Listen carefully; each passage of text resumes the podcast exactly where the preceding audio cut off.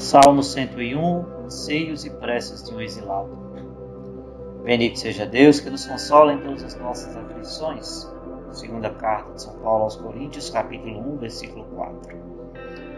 Ouvi, Senhor, e escutai minha oração, e chegue até vós o meu clamor. De mim não oculteis a vossa face no dia em que estou angustiado. Inclinai vosso ouvido para mim, ao invocar-vos, atendei-me sem demora. Com fumaça se desfazem os meus dias, estão queimando como brasas os meus ossos. Meu coração se tornou seco igual a erva, até esqueço de tomar meu alimento.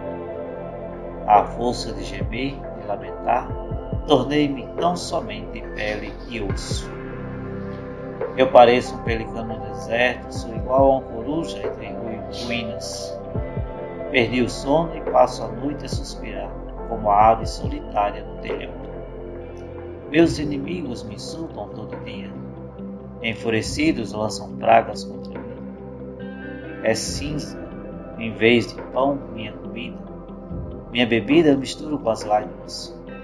Em vossa indignação, em vossa ira me exaltastes, mas depois me rejeitastes.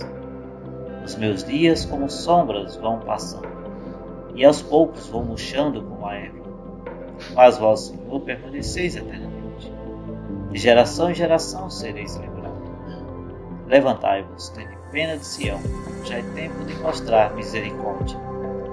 Pois vossos servos têm amor aos seus escombros e sentem compaixão de sua ruína. As nações respeitarão o vosso nome, e os reis de toda a terra a vossa glória. Quando o Senhor reconstruir Jerusalém e aparecer com gloriosa majestade, ele ouvirá a oração dos oprimidos e não desprezará sua prece. Para as futuras gerações se escreva isto, e um povo novo a ser criado louve a Deus.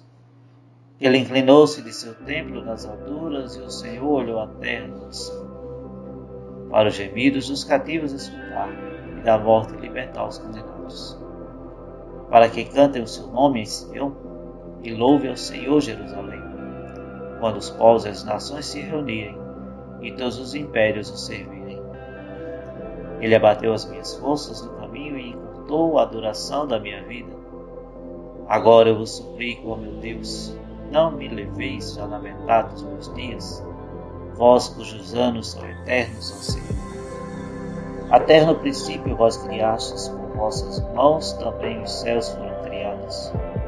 Eles perecem, vós, porém, permanecem como veste os mudais e todos passam. Ficam velhos todos eles com roupa, mas vossos anos não têm fim, sois sempre o mesmo. Assim também a geração dos vossos servos terá casa e viverá em segurança, e ante vós se firmará sua descendência.